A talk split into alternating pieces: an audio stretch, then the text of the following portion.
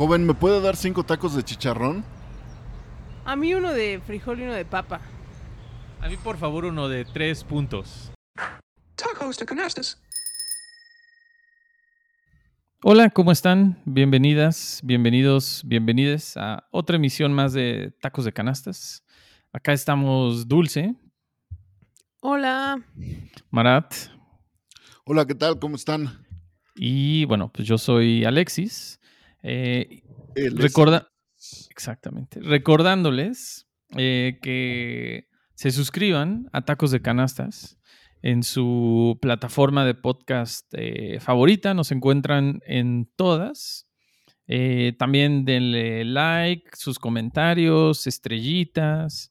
eh, compartan ¿no? el, el podcast con sus amigas, amigos, familiares.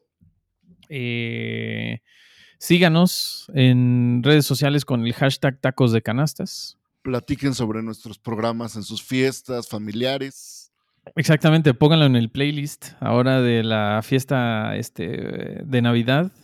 Eh, tenemos También, suficientes episodios.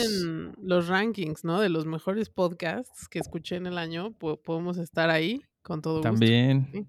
Todos en posadas, todo. Aprovechen, es el, es el momento para compartirlo con, con más personas. Pero pues bueno, hoy un episodio eh, especial porque estamos a pocos días de que inicie la nueva temporada de la G-League. eh, tener de vuelta a los capitanes en el territorio capitán. Entonces platicaremos ¿no? de, eh, de pues, cómo viene la siguiente temporada. Revisitaremos algunas cosas de, de la pasada. Eh, entonces, pues arrancamos.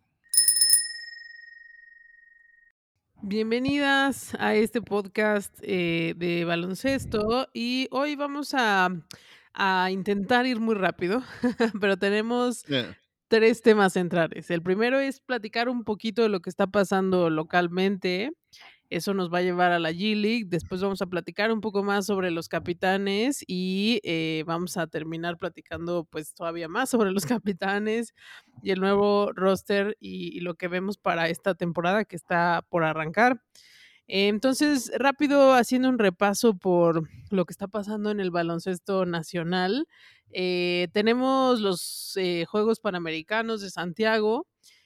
Ahí, pues, tenemos resultados mixtos, eh, por lo menos en, en la parte, en el equipo varonil, pues hay mejores resultados, este, terminaron en cuarto lugar, eh, perdieron contra Brasil la medalla de bronce y, mm, bueno, se quedaron bastante abajo en la diferencia de puntos, t- terminaron en un menos 61, eh, pero bueno, en el femenil, femenil la verdad es que tampoco nos fue tan bien, ahí quedamos en último lugar eh, con una diferencia de menos 41 puntos.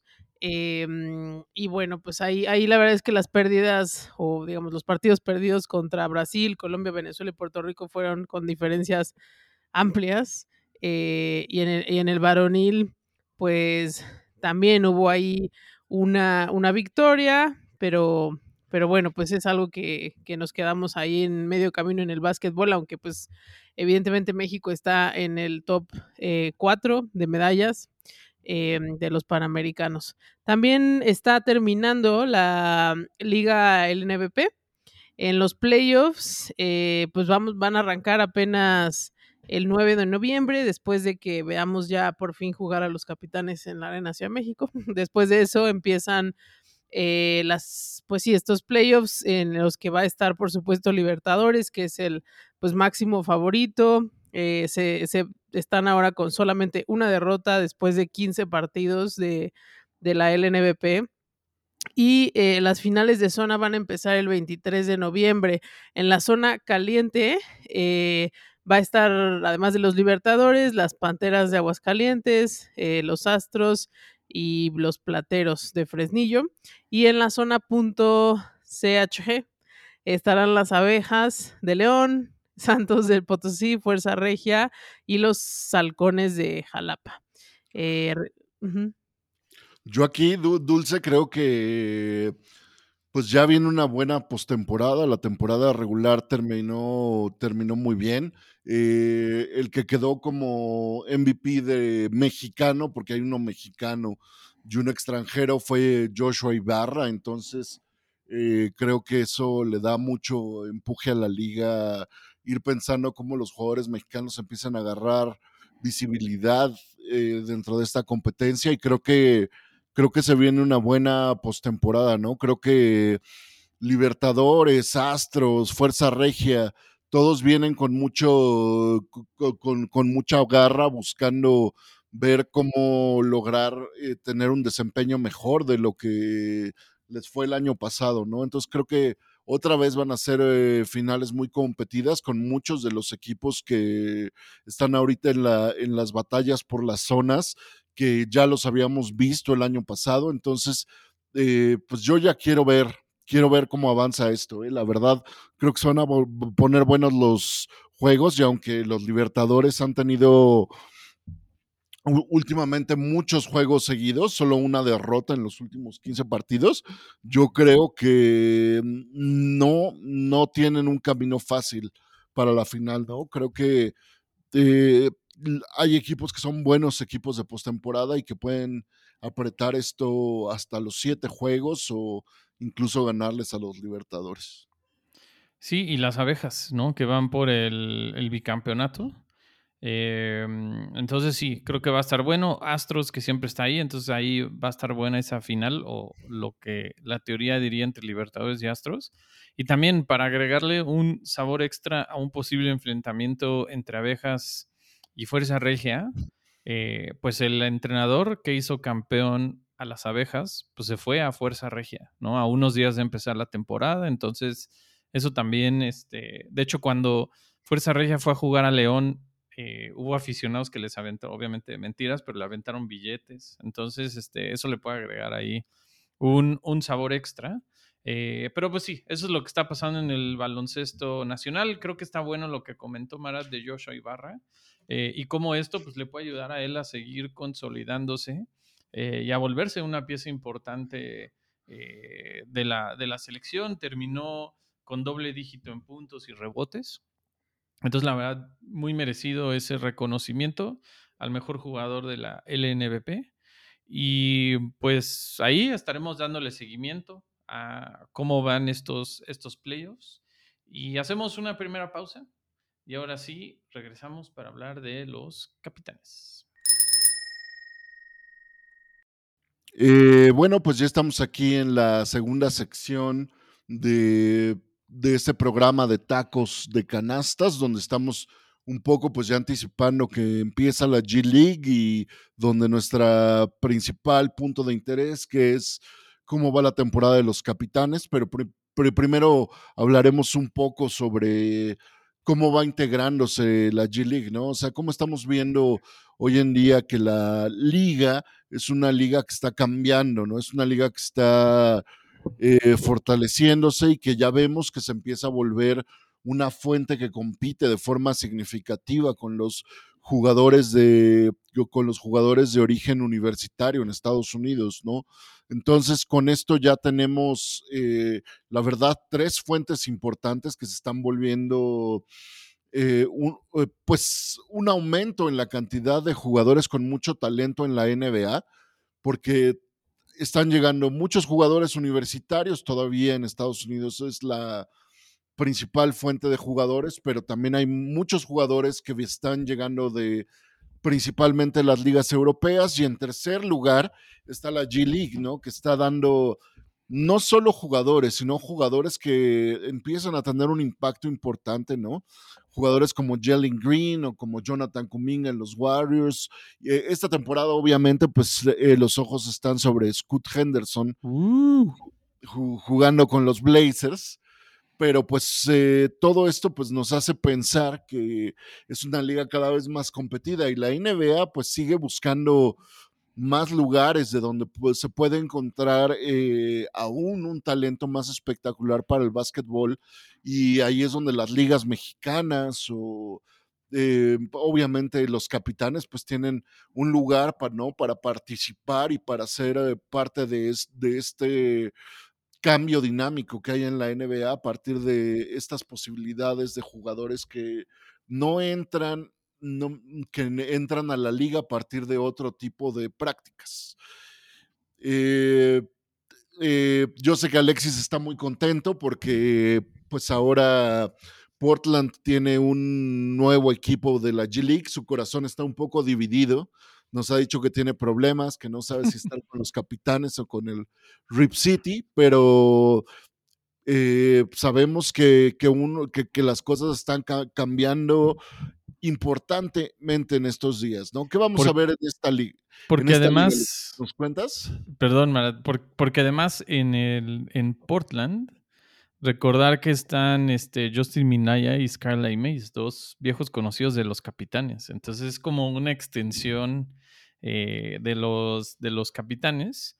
Este, pero sí, la verdad, como, como dice Marat, pues bueno, esta temporada son 31 equipos. El Birmingham Squadron ahora se mueve a la conferencia del Este para poder este, balancearlo. Los capitanes siguen en la del, del oeste. Y pues nada, recordar que la temporada de la G-League se divide en dos, en dos partes. Primero está el Showcase Cup, eh, que es un torneo ahorita, eh, el que es justo arranca ahorita en noviembre y va a terminar en los, eh, a finales de diciembre. Son 14 partidos los que van a jugar todos los equipos. Después se van al Winter Showcase. digamos que son como los play, playoffs de esta Showcase Cup y al final un poco lo que se busca con este torneo y como su nombre lo dice, es más que equipos de la NBA eh, echen visorías y puedan ver a jugadores para después firmarlos, ¿no? En estos famosos two ways eh, o incluso ya firmarlos dentro del, equipo. Eh, entonces es justo la oportunidad para, para los jugadores, ¿no? Estos famosos este, call-ups están divididos en cuatro regiones, los primeros lugares de cada región, más los cuatro mejores segundos califican a, este Winter Showcase. Eh, los Ontario Clippers fueron los campeones de la temporada pasada. Eh, y después la temporada regular, que también inicia ya eh, unos días después de que termina la, eh, la Showcase Cup, el 22 de diciembre, o sea, va del 10 de noviembre al 22 de diciembre. Empieza la temporada regular, son 34 partidos. Aumentó la temporada pasada en 32. Eh, los mejores seis equipos de cada conferencia califican a playoffs. Eh, y los Delaware Blue Coats, que es el equipo de los 76ers, eh, son los campeones defensores. La temporada regular empieza el 27 de diciembre eh, y termina, bueno, los playoffs van a ser en, en abril. Entonces, este, pues para estar al pendiente, los capitanes, como saben, pues van a tener partidos. Ahorita vamos a platicar un poquito más del, del, calendario eh, y un par de puntos como a recordar que pues, han sido eh, la verdad me parecieron súper interesantes y creo que le ponen ahí como un, sabor diferente a los partidos de la G-League. Es eh, recordar que tienen esta regla muy particular que la siguen probando de los tiros libres, en las que durante la gran mayoría del partido solo tiran un, un tiro. Eh, y si lo fallan, pues ya lo fallaron, pero si lo anotan, pues se llevan dos o los tres puntos. Eh, solo en los últimos dos minutos del último cuarto y durante todo el tiempo extra si son de manera individual como lo, lo, conocemos. Y la otra regla interesante es el famoso target, eh, final target score en el tiempo extra, que es el primer equipo que anote siete puntos o pase los siete puntos, es el equipo que gana. ¿no? Los capitanes fueron varias veces a, a tiempo extra, ya, ya, lo hemos vivido, pero bueno, es, es de las cosas que también eh, la, la G League lo que busca es también ser un equipo que experimenta, en esas otras cosas y puede ser que después esto pueda llegar a la NBA y todo. Eh, pero pues bueno, eh, haremos otra pausa más y ahora sí regresamos para hablar un poquito más de fondo de los capitanes. Vamos a nuestros últimos dos bloques eh, o aprox, pero porque vamos a platicar ahora ya de los capitanes, antes de meternos en cómo está el calendario, cómo está el roster, que es lo más interesante, eh, pues rápido recordar qué pasó en esta primera temporada dentro de la G-League. Eh, pues primero, pues eso fue la primera vez que entraron o- y que un equipo mexicano entró a la G-League. Em, iniciaron o los vimos por primera vez en la Arena Ciudad de México contra los Río Grande Valley Vipers eh, dentro de la Showcase Cup. Ahí desafortunadamente pues no llegaron a, digamos, al, al winter, eh, a los playoffs de la Showcase Cup porque pues se quedaron eh, ahí a la mitad de la Winter Showcase. Se quedaron con una marca de 10 partidos ganados, 6 perdidos, pero al final los eh, Spurs de Austin los dejaron fuera, que creo que fue algo que se repitió bastante, ¿no? Como que empezaron con algunos buenos números, pero pues cuando se, se- se fue poniendo más complicado y sobre todo al cierre, eran momentos donde no veíamos a los capitanes concretar. En la temporada regular se quedaron 18-14, quedaron en el octavo lugar, eh, con el mismo registro que los eh, Vipers de Río Grande y los Warriors de Santa Cruz. em, y eh, cerraron con tres derrotas al hilo. Entonces, la primera mitad de la temporada fue muy buena, 11 victorias en 16 partidos, pero la final solamente se quedaron con 7 victorias y aquí es donde empezamos, yo creo, dos historias que esperemos que puedan manejar mejor, ¿no? Una es la de las lesiones, que eso de pronto se empezaron a acumular y empezaron a hacer que hubiera una rotación mínima eh, de los jugadores, eh, lo cual empezó a pegar en todos los resultados. Em, y eh, también, bueno, dando un par de datos más aquí para que Alexis nos pueda contar de otras estadísticas interesantes, eh, tuvieron dos juegos muy buenos, ¿no? Fueron el segundo equipo con más partidos jugados en clutch, con una diferencia de cinco puntos en los últimos cinco minutos de juego, lo cual hacía pues que fuera, la verdad, un, un muy buen espectáculo. 24 juegos, eh, marcando 14-10. Y eh, cuéntanos, Alexis, de otros datos que pudiste ver. Sí, este, digo, algunos datos importantes y que es a lo que habrá que darle seguimiento sobre el desarrollo y el avance de la temporada, pero eh, pues sí, el año pasado hablam- hablamos de, de los 30 equipos en la liga, fueron 24 en pace, en ritmo, o sea, es un equipo eh, con un juego eh, mucho más pausado, de muchas jugadas preestablecidas, de este famoso half court offense, no era un equipo mucho de este, de salir este, jugando de, la, eh, eh, de manera rápida, de la transición. Eh, nosotros que estamos luego ahí sentados, sentados cerca o relativamente cerca de la banda, pues de la banca, Ramón Díaz siempre marcaba o mandaba alguna este, jugada, quien salía con el balón controlado siempre volteaba a ver qué era lo, cuál era la jugada que Ramón Díaz marcaba.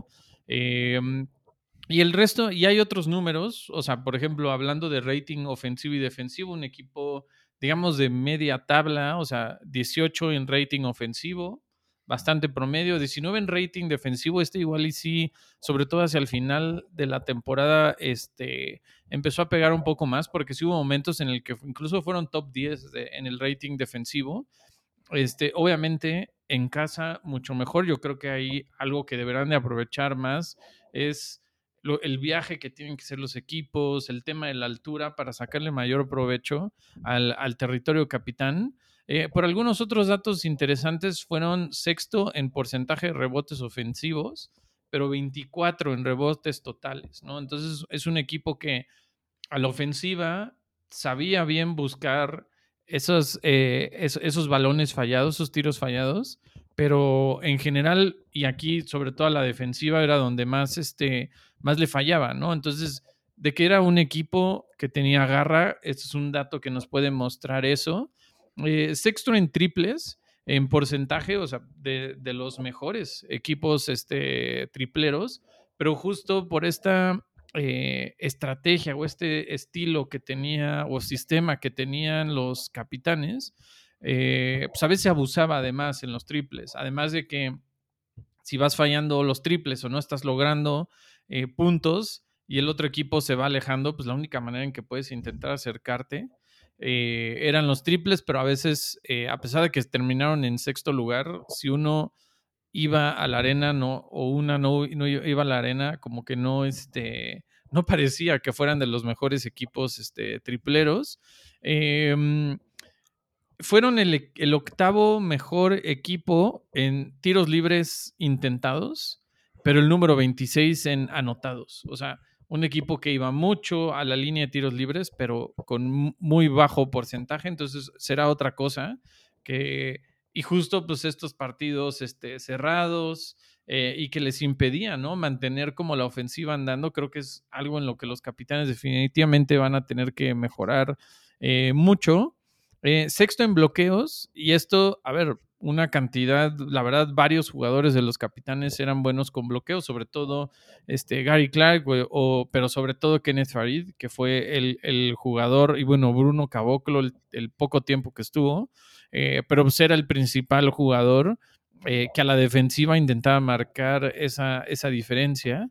Este, y otro dato que también me parece muy interesante y que habrá que ver ahora con tantos cambios, qué tanto esto se ve reflejado, pero el, séptimo mejor equipo para generar pérdidas de los rivales y el cuarto eh, mejor en que en cuanto al porcentaje de puntos anotados a partir de estas este, pérdidas generadas, ¿no? Entonces un equipo que podía convertir muy bien esta defensiva eh, en la ofensiva, ¿no? Entonces como que son esos datos.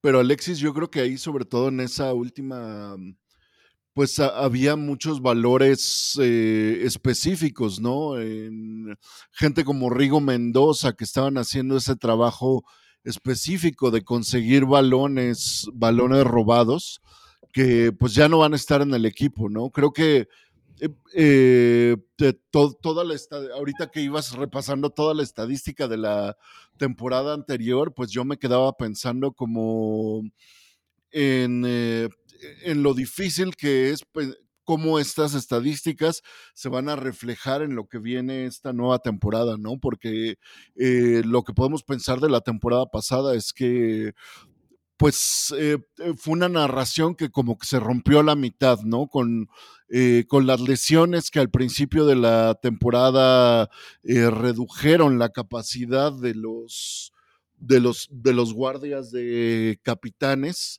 y la salida de Bruno Caboclo, que se va al, al, básquetbol eh, alemán, pues eh, empieza a ver como una reestructura donde ya los planes de cómo iba a funcionar el equipo y cómo iba a trabajar, pues no empiezan a ser específicos.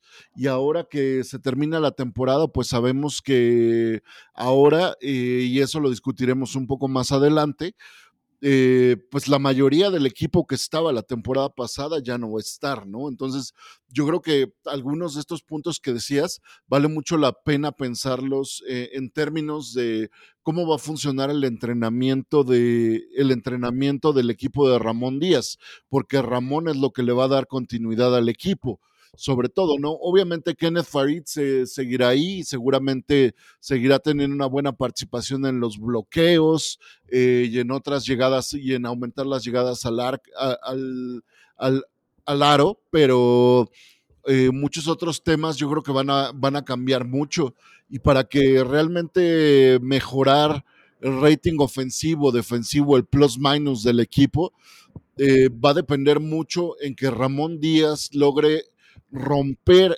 ese tema de las jugadas de las jugadas de pizarrón, ¿no? La dependencia en jugadas individuales de pick and roll, que fue la individualidad, la individualidad de Mason Jones en lo que se basaron, ¿no?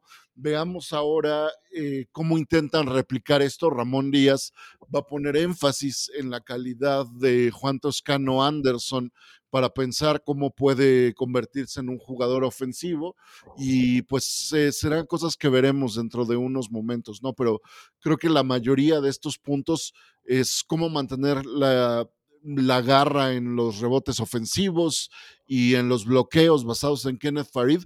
Creo que esa es la mejor noticia que va a tener de la temporada anterior Ramón Díaz bajo su, bajo su cinturón.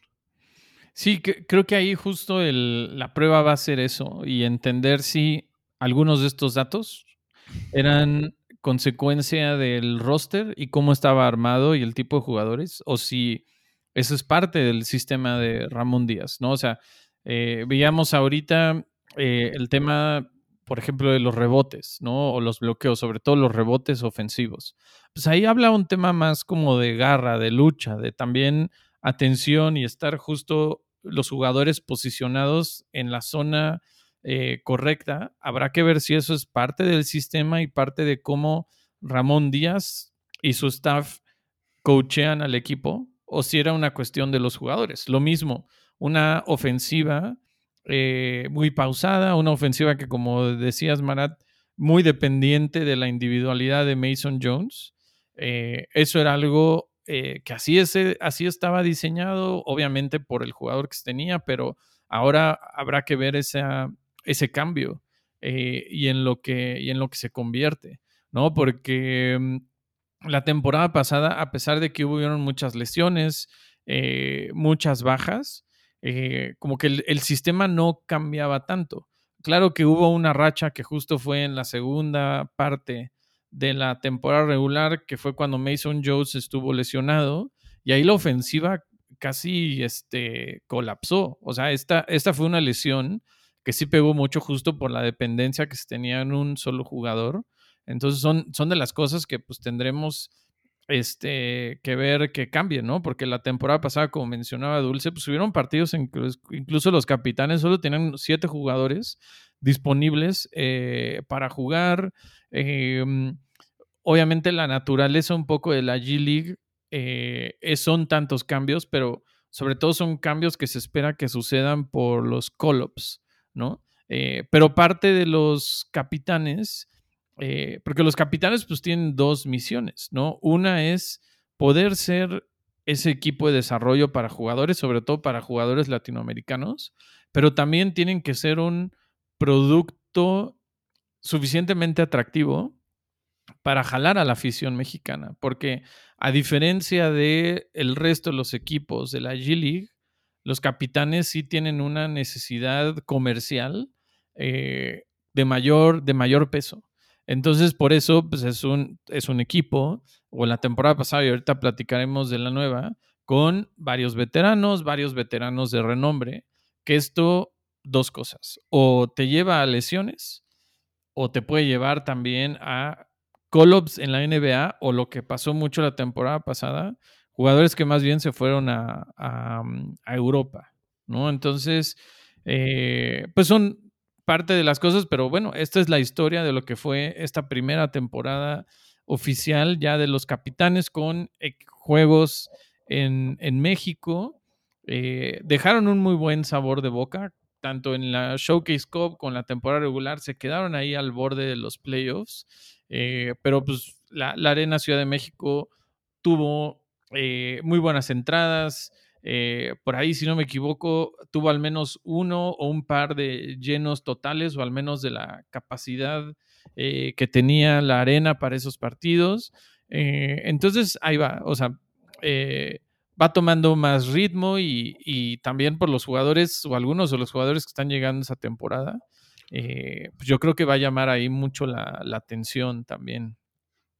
Sí, algo que me parece importante de lo que decías ahorita es que eh, para los capitanes creo que fue una buena temporada al final, porque todos estos trades, todos estos jugadores que se fueron a otros clubes, de una u otra forma, eh, en, el, eh, en los acuerdos comerciales, yo creo que los capitanes obtuvieron en la mayoría algún tipo de beneficio económico que pues les está, es parte importante del proceso de capitalización de un equipo de la G League que todavía necesita fortalecer muchos rubros de, del, desarrollo del desarrollo del equipo, ¿no? entonces yo creo que va a ser algo bien benéfico para capitanes, siempre y cuando se reinvierta todo, todo, todos los márgenes que pudo haber, porque algunos trades tendrán mejores márgenes que otros, ¿no? Pero cuando es tan significativo, pues de diferentes lugares saldrán, saldrán cosas interesantes, ¿no? Entonces, yo creo que con esto también los capitanes van encontrando eh, el modelo de negocio que responderá a la administración del roster para poder eh, in- incluir jugadores que por su, por su talento pueden ser jugadores de rol importante y que quedándose aquí una temporada logran aumentar su visibilidad internacional y con eso al, ir a jugar a Europa, ir a jugar a Estados Unidos, eh, pues obtiene, hay un beneficio económico que obtienen por las cartas o por prestarlas o por venderlas eh, de diferentes jugadores. No, no, sé, no sé qué porcentaje eran eh, free agents, pero, pero, pero incluso en algunos casos de, de- agencia libre puede haber ahí temas de acuerdos, ¿no? Entonces, eh, yo creo que además eso será algo que, pues ya, ya adelantando la plática, pues será una de las razones por las cuales Juan Toscano viene para acá, ¿no? El que está probando cómo le va a funcionar esta liga ahí, pues va a ser, eh, va a ser Clutch Sports, que hace su primer trade con... eh, eh, que Clutch pues es una agencia muy importante en Estados Unidos y que está viendo cómo esto puede pu- integrarse dentro de ese modelo de reintegración de, de jugadores de su de su portafolio a la liga a la, a la a la liga de primera división de Estados Unidos. Y, y que justo esto último que comentas, o sea, de la NBA, pues también recordar que eh, la liga tiene mucho interés en este tema de un equipo de expansión. Se ha, hablado, se, ha, se ha hablado mucho, ¿no? Yo creo que es un tema también más como de compromiso, este, de un equipo de expansión en Ciudad de México. Entonces, obviamente, mientras mejor le puede ir a los capitanes y mejor eh, sea un negocio y, y, un atractivo como deportivo para la gente, eh, pues mejor en ese sentido. ¿Llegará un equipo de la NBA a México? No sabemos. O sea, creo que es un long shot, pero súper largo. Eh, pero al final, pues dentro de ese discurso, pues obviamente eso ayuda en, un, en temas comerciales, ¿no? Entonces, eh, habrá que ver, ¿no? Son parte de los retos que tiene este, los capitanes. Eh, recuerden, ¿no? Este, seguirnos en el hashtag tacos de canastas. Eh, suscríbanse al podcast en su plataforma favorita. Denos likes, estrellas, este, comentarios, compártanos. Vamos a estar muy agradecidas y muy agradecidos este, con eso. Pero hacemos una pausa más y volvemos para platicar eh, del roster de los capitanes para la siguiente temporada. Ya estamos por acá de vuelta. Eh, ahora sí, para platicar de esta siguiente temporada de los capitanes. Eh, ya empieza este viernes 10 de noviembre. Es el primer partido de la Showcase Cup para capitanes. Van a jugar contra, bueno, antes era el Lakeland Magic, pero ahora es el Oceola Magic. Cambiaron ahí como de, de sede a una ciudad, pues dentro de Florida, pero ahí cerca.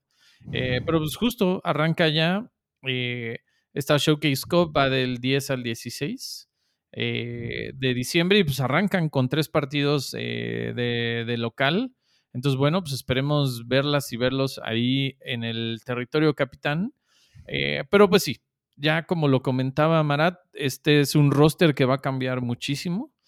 Eh, de todos los jugadores que estaban la temporada pasada, solo uno sigue en, en activo. O sea, Mason Jones ahora juega en, Turquía. Eh, Gary Clark está en Australia. En España están Yalil Okafor, Rigo, Cayo Pacheco y Gael Bonilla.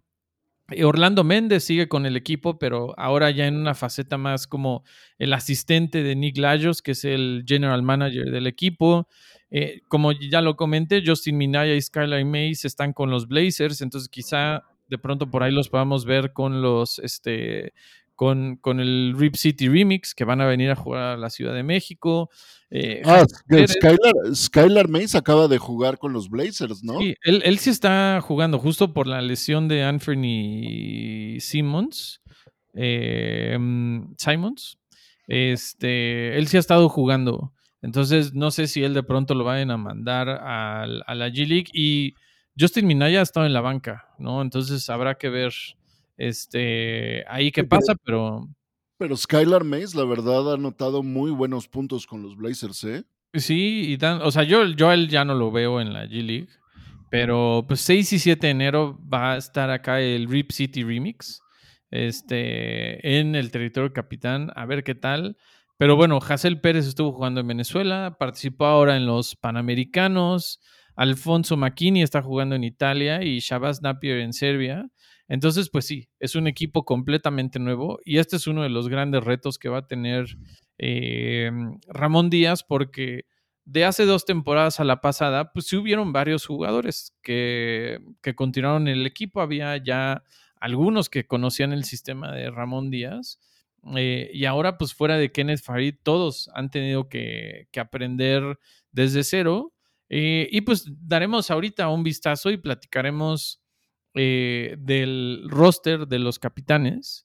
Y pues empezamos con pues quién es la cara del equipo en esta temporada. Yo creo que va a ser el capitán de los capitanes, el jugador que. Que va a estar en todos lados. Este, y está bien que el equipo lo aproveche de esa manera. Y es justo, pues, el mexicano, eh, Juan Toscano Anderson. Eh, el único mexicano campeón de la NBA este, con los Warriors. En algún momento pues, fue campeón de la LNBP con Fuerza Regia. Jugó con LeBron James en los Lakers. Y ah, cuando Marat decía pues, de Clutch Sports es. Clutch Sports es la agencia con la que está Juan Toscano Anderson. LeBron James es parte de los socios eh, de, de, esta agencia. Estuvo ya en un concurso de clavadas en el All Star Weekend. Eh, participó en un partido con la selección eh, justo rumbo al Mundial que dividió muchas opiniones, pero pues es la gran bomba. Iba a tener un rol muy importante, como les decía, en el equipo. Yo creo que el peso va a ser más fuera de la cancha eh, por esta cara reconocida y lo que han logrado en la NBA. Eh, pero pues habrá que ver justo que, cómo responde. Eh, Sí, yo- yo- yo- no, ¿no? Yo ahí, Alexis, creo que es interesante que la verdad si llega Juan Toscano así como con esta sensación revuelta de emociones de cómo integrarse a este mundo, ¿no? Eh, acaba de nacer su hijo, entonces pues él sabe que tiene que buscar una posición, pero hace unos días que estuvo eh, acompañando a los narradores locales de los Golden State Warriors, eh, solo mencionó al final muy brevemente que ahora se viene a México a fortalecer su vínculo con la cultura mexicana y con el desarrollo de con el desarrollo del básquetbol en México pero pues e- es un cambio importante, ¿no? Como tú dices, es un jugador que ha sido campeón de la NBA y que ha estado acostumbrado a estar en los, en los lockers de los equipos más importantes de California, como son los Warriors y los Lakers. Y en ese sentido, pues tiene ya una percepción de sí mismo. Eh, y es una, como tú dices, no solo una cara conocida, es una persona que tiene muy buena relación con los medios, que a la gente nos gusta verlo porque tiene un trato amable. Vamos a ver cómo logra integrarse al funcionamiento del equipo. Al parecer los reportes que están dando los capitanes por sus redes sociales, eh, la integración durante las prácticas eh, parece estar teniendo mucha fluidez y mucha posibilidad. Entonces va a ser bien interesante verlos en los siguientes días para llegar al, pa- pa- para llegar a la- al inicio de la temporada este día 10. Sí, ahí, a ver, llega, está en su mejor momento físico y atlético. Eh, creo que el, el enfoque y la exigencia mayor tendrá que ser en una cuestión de liderazgo, en una cuestión de que justo como dices, esta experiencia que tiene de estar y de compartir eh, vestuario y entrenamientos con jugadores como LeBron James, eh, como Stephen Curry, estar bajo el mando de alguien como Steve Kerr, eh, ahí es donde hay que ver y sobre todo la defensiva, ¿no? Yo creo que exigirle que sea la cara ofensiva del equipo creo que va a ser mucho y de pronto ahí esa presión y esa exigencia puede no eh, eh, terminar ser, eh, o sea, completada y de pronto puede haber ahí mucha desilusión y yo creo que hay que, hay que ser muy realistas en lo que se espera este, de, Juan Toscano. Sí, él siempre fue un jugador de rol defensivo, ¿no? Entonces, en realidad la expectativa, como tú decías, que podemos tener de él, pues no, o sea, definitivamente va a tener un, un mejor desempeño como jugador ofensivo, porque su rol va a cambiar, va a tener más oportunidades de tiro con el equipo. Eh, obviamente se le va a solicitar que tenga más entradas, pero es un jugador que sí comparte el balón, lo cual le va a dar también un número de asistencias interesantes, pero su verdadero rol cuando estuvo con los Warriors, cuando ha estado con otros equipos como los Lakers, definitivamente había sido un rol eh, defensivo, ¿no? O ser un, eh, un, jugador de energía que entraba con un segundo o con un tercer equipo eh, a, a, dar minutos, minutos de estabilidad en, el, en, en, en los marcadores de, los equipos que tenía. Sí, sí, hay, hay que y, creo que va a conectar bien con, con, la afición. Justo creo que lo vamos a ver haciendo dos que tres clavadas eh, bastante impresionantes y, y llamativas. Eh, pero pues veamos, a ver qué tal le va a eh, Juan Toscano Anderson, que es uno de los dos mexicanos eh, que están en el, en el equipo, ¿no? Eh, el, el, que sigue y es el único jugador que repite en la temporada pasada es el Manimal, eh, Manimal Kenneth, Kenneth Farid. Es ya un viejo conocido de la afición y veterano de la, de la NBA. Sí, creo que eso va a ayudar también a tener por lo menos estos dos conocidos que pues lo, vimos en la temporada pasada, ¿no? Manimal se ganó los corazones de la gente como cuando empezaron a salir figuras clave dentro de los capitanes y creo que aquí están los dos jugadores que van a mantener ese um, cariño, por así decirlo, esa identidad que de alguna manera vienen construyendo los capitanes y, y que también, pues digo, ahora vemos la combinación como como centro y las opciones que tenemos, pero la realidad es que la figura que Kenneth aporta eh, adentro del juego de, Ramón Díaz y de los capitanes es fundamental, ¿no? Probablemente eh, alguien más similar a él puede ser Joao Pereira, pero de alguna manera creo que Kenneth Farid va a tener un, va a seguir teniendo ese aporte y ese show ¿no? Que, que de alguna manera uh, es, atractivo dentro de los capitanes. Sí, ahí creo que entre Juan Toscano y Kenneth Farid nos pueden regalar muy buenas, muy buenas clavadas. Entonces hay que tener ahí listos los sí. celulares. Otro jugador que está dentro del roster es Ethan Thompson. Él es de Puerto Rico. Eh, es un jugador joven eh, de, otros que vamos a ver con que vienen a renovar la, sangre y que no tienen tal vez eh, el nivel de experiencia que tienen estos dos. Que él, él, llegó en el 2021 a, Yali, a, a, perdón, a la G League con los Windy City Bulls y estamos esperando que pueda tener un aporte sobre todo en los triples. Tuvo 37% de efectividad en la temporada anterior y eh, es esa, eso que en la temporada anterior de pronto tenían solamente ciertos jugadores de los capitanes, es algo que en esta temporada podría ser, podría también venir muy bien. Sí, yo creo que Ethan Thompson también va a funcionar muy bien porque al ser un jugador eh, un poquito más especializado eh, en, lo, en, en, los triples joven, pues está buscando mostrar su versatilidad. Y pues es un jugador que creo que va a contribuir de cierta, de, forma importante, pero creo que el balance de la ofensiva va a ser eh, diferente para, para, para, para, para ese guardia tirador, ¿no? Que va a obligar a que el funcionamiento de, del equipo con Kenneth Farid ya en el centro y Toscano en una de las alas buscando cortar hacia el centro, el complemento va a estar siendo Ethan Thompson como, como tirador, de, tirador de tres, formando más este equipo de más jugadores de rol que estamos viendo que, va a tener, eh, que van a tener los capitanes. Sí, ahí habrá que ver si él es el que puede tomar un poco como estas riendas ofensivas eh, del equipo. Eh, entonces, él va a ser un jugador ahí eh, joven que todavía tiene mucho por desarrollarse, entonces habrá, habrá que ver.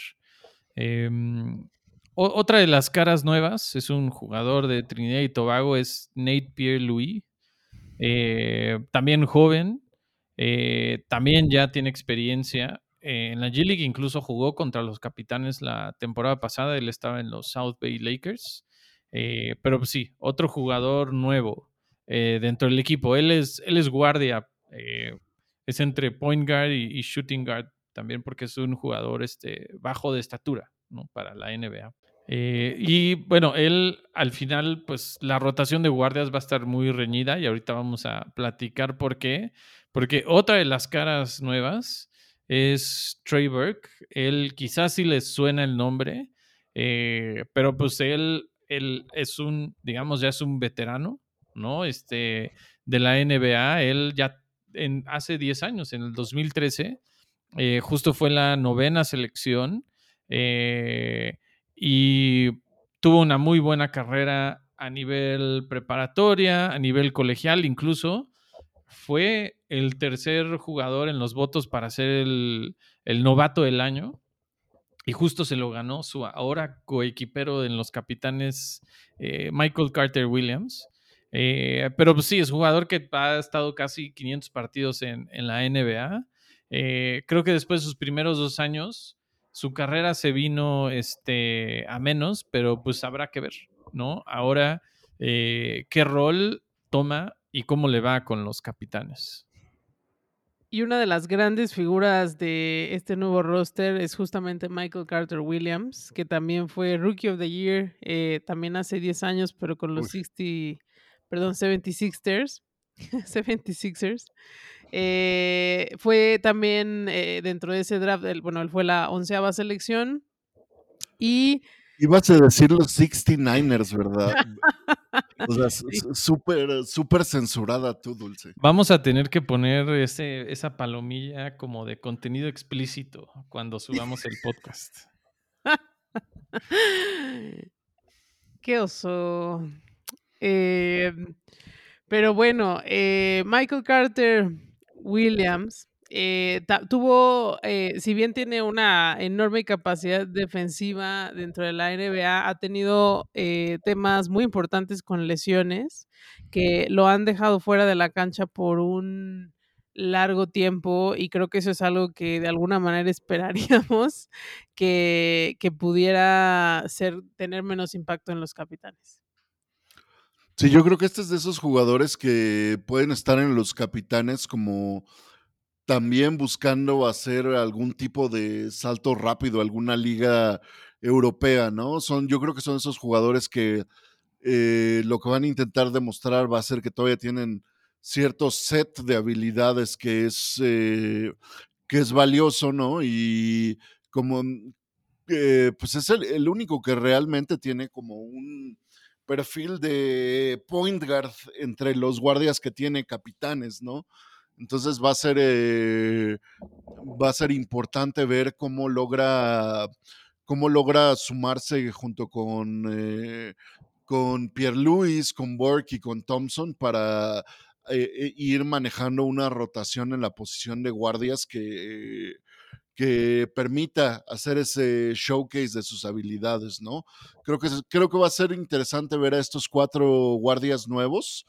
Creo que son guardias que eh, por la mezcla de, de, de, experiencia de un lado y otro jugadores jóvenes que están viendo como sus, sus oportunidades de reubicarse, ya sea en Europa o en Estados Unidos, pues creo que va a ser muy interesante ver las dinámicas iniciales para ver cómo el backcourt de los capitanes va, va, va a poder trabajar, trabajar con este tipo de talentos. Creo que va a ser interesante la mezcla de tiros de tres y ninguno de estos cuatro, eh, por lo pronto, yo creo que va a tener una posición tan, tan dominante como la que tuvo Mason Jones en las, en las jugadas de pick and roll o aislamiento para anotar, ¿no? O sea, creo que va a ser interesante ver cómo se van a balancear un poco el pick and roll con las rotaciones en, la, en el tiro de tres eh, con este equipo, ¿no? Entonces creo que va a ser interesante verlos. Sí, ahí creo que lo que dices, creo que en el caso de Michael Carter Williams, creo que él es demostrar, y creo que son esas cosas buenas de los capitanes. También ahí creo que Nick Lajos hizo una muy buena labor en saber qué jugadores veteranos traer, porque son jugadores que pues quieren demostrar y que tienen hambre. Entonces eso obviamente pues le puede venir bien a capitanes dentro de la duela, pero también a nivel negocio y todos estos temas de call-ups o que se van a otras ligas, esto siempre le va a venir bien. Entonces, habrá que ver, ¿no? Michael Carter Williams, yo sobre todo me voy a enfocar o quisiera ver mucho su capacidad defensiva y a ver qué tal las lesiones lo han dejado en ese sentido, porque a la ofensiva creo que el manejo del balón, la organización del equipo, pero no hay que esperar mucho de eficiencia en, en cuanto a sus tiros, ¿no? Eh, pero otro jugador que yo también tengo muchas ganas de ver y del que creo que puede haber este, mucho es justo Joao Pereira, eh, uno de los dos brasileños. Él es eh, de estas posiciones centro o power forward. Em, bueno, es Joao Pereira, pero le dicen eh, Mausiña, ¿no? Entonces, este, que querer estos jugadores que pelean mucho los rebotes, tiene varios récords de rebotes en la liga este, brasileña.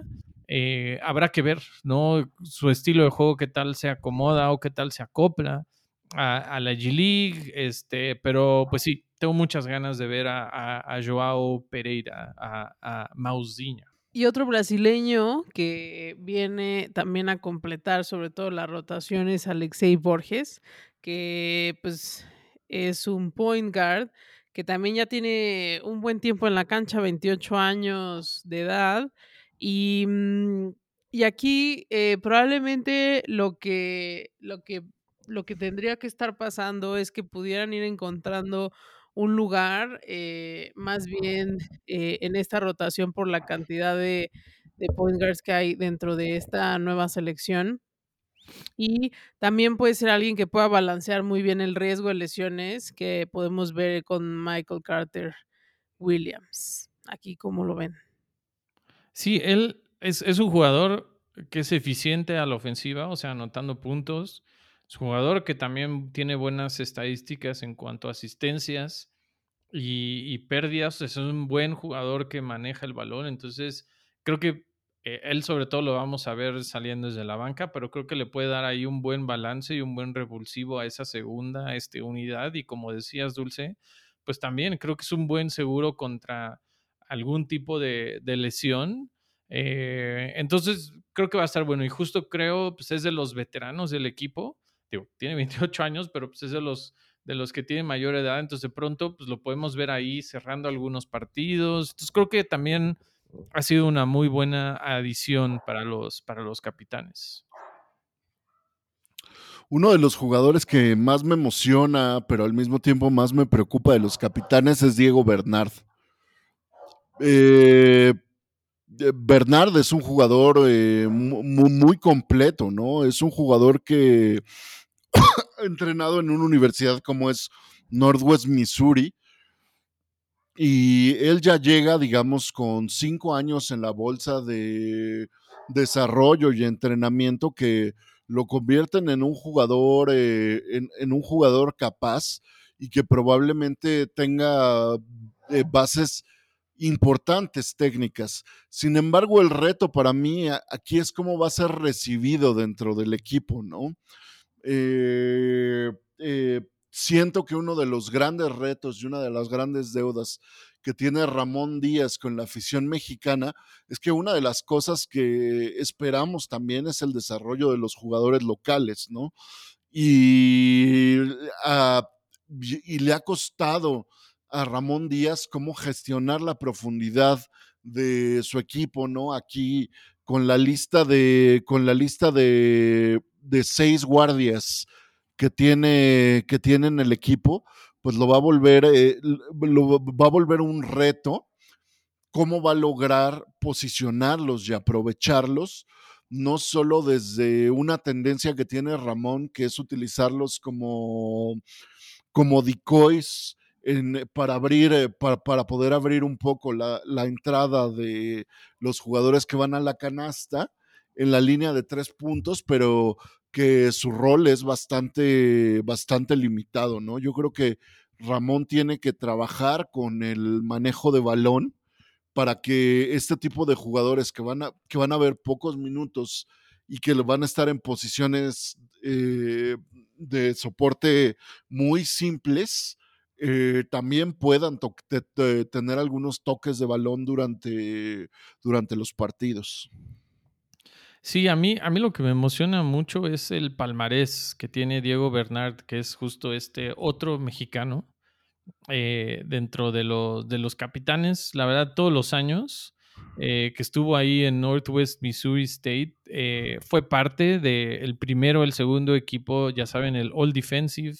Este, incluso ya ganó como mejor jugador defensivo, el MVP también, o sea, eh, se ve que es un eh, es alguien que ha trabajado mucho eh, y que ha buscado desarrollarse y que ha tenido el impacto que se espera, ¿no? Entonces creo que eso le podría dar cierta madurez, pero creo que también se va a enfrentar justo como a este choque de decir, vengo de ser como la estrella, vengo de ser muy condecorado y quizá es de los jugadores, bueno, es el único jugador que no tiene una experiencia ya profesional.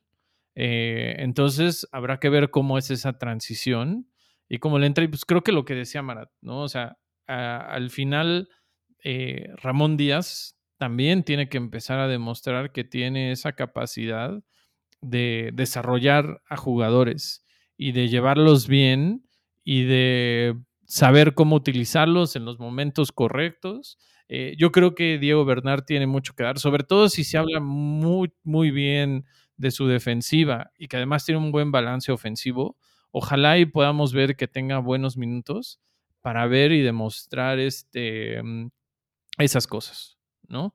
Eh, otro jugador que también me emociona mucho es Malik Lewis, es otro jugador súper joven, es el más joven del equipo.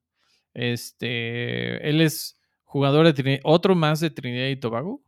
Eh, él llegó a los 15 años a España, eh, y ya tiene un par de años este, que es profesional. Eh, digo, si tienen chance, busquen por ahí videos en YouTube de él y tiene una capacidad atlética bastante impresionante. Él fue el jugador número uno en el draft internacional de la G-League. Los capitanes con el pick número uno lo, lo eligieron. pero sí, también es otro jugador más que tengo muchas ganas y mucho interés de, de ver. va a cumplir años justamente el día en el que se juegue ah. el primer partido de los capitanes, va a cumplir sus 19 años. Eh, seguramente va a haber este show con mañanitas. Seguramente. La el que es un este perrito de la pradera en vez de cantar. a Queen va a cantar las mañanitas. Em, y cerramos este roster platicando de JJ Romer Rosario o JJ Romer Rosario porque es de Puerto Rico. No sabemos cómo se pronuncia. Eh, y pues él, e, él viene em, con el pick número 12 dentro del draft que, la, que hubo en la G-League. Es un jugador igual joven que ya tiene una temporada eh, con el baloncesto superior nacional, eh, la Liga Profesional de Puerto Rico y, y, él va a estar formando parte también de la banca seguramente un poco más de tiempo, esta rotación que tenemos como centro y power forward. Pero bueno, también es parte de esta banda nueva de talento fresco dentro de los capitanes. Sí, otro jugador joven, joven más. eh, que justo, pues, creo que a diferencia de la temporada pasada, es un equipo bastante joven. Eh, y entonces habrá que ver, creo que es una buena mezcla y otra vez, ¿no? Como este reto de Ramón Díaz de desarrollo y de trabajo. Eh, pero pues bueno, aquí en, en Capitanes, a partir de, digo, en Capitanes, en tacos de canastas, a partir de como esta revisión y este análisis, pues creemos que la quinteta titular de los capitanes, a ver si le atinamos, va a ser Michael Carter Williams, Ethan Thompson, Juan Toscano Anderson, Joe Pereira y Kenneth Farid. Veamos a ver el viernes 10 de noviembre que arranca la Showcase Cup, eh, si le atinamos o no le atinamos. Em, y pues sí, con esto llegamos al final de este episodio, de este preview de los capitanes y esta temporada. Eh, continuaremos hablando mucho de los capitanes, también vamos a hablar de la NBA, eh, de la LNBP, de ahora sí que cualquier cosa que tenga que ver, o casi cualquier cosa que tenga que ver con baloncesto. Entonces, muchas gracias, Dulce. Gracias, Marat. Bu- buenas noches a todos. Acuérdense de compartir, de seguirnos. Aquí estamos. eh, na- nada está en el aire. Alexis, allí en Twitter. Está Dul-CCL, es decir, Dulce. Y estoy yo, que soy el, el, el Jabberwocky. Síganos, pueden platicar con nosotros sobre básquetbol por Twitter. Nos encanta, bueno, por lo menos a mí me encanta pelearme sobre esos temas por ahí. Y bueno, casi sobre cualquier tema.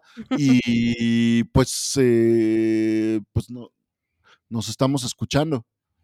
Gracias. Buenas noches, Alexis. Buenas noches. Gracias, Marat. Gracias, Dulce. Dulce. Bye. Bye.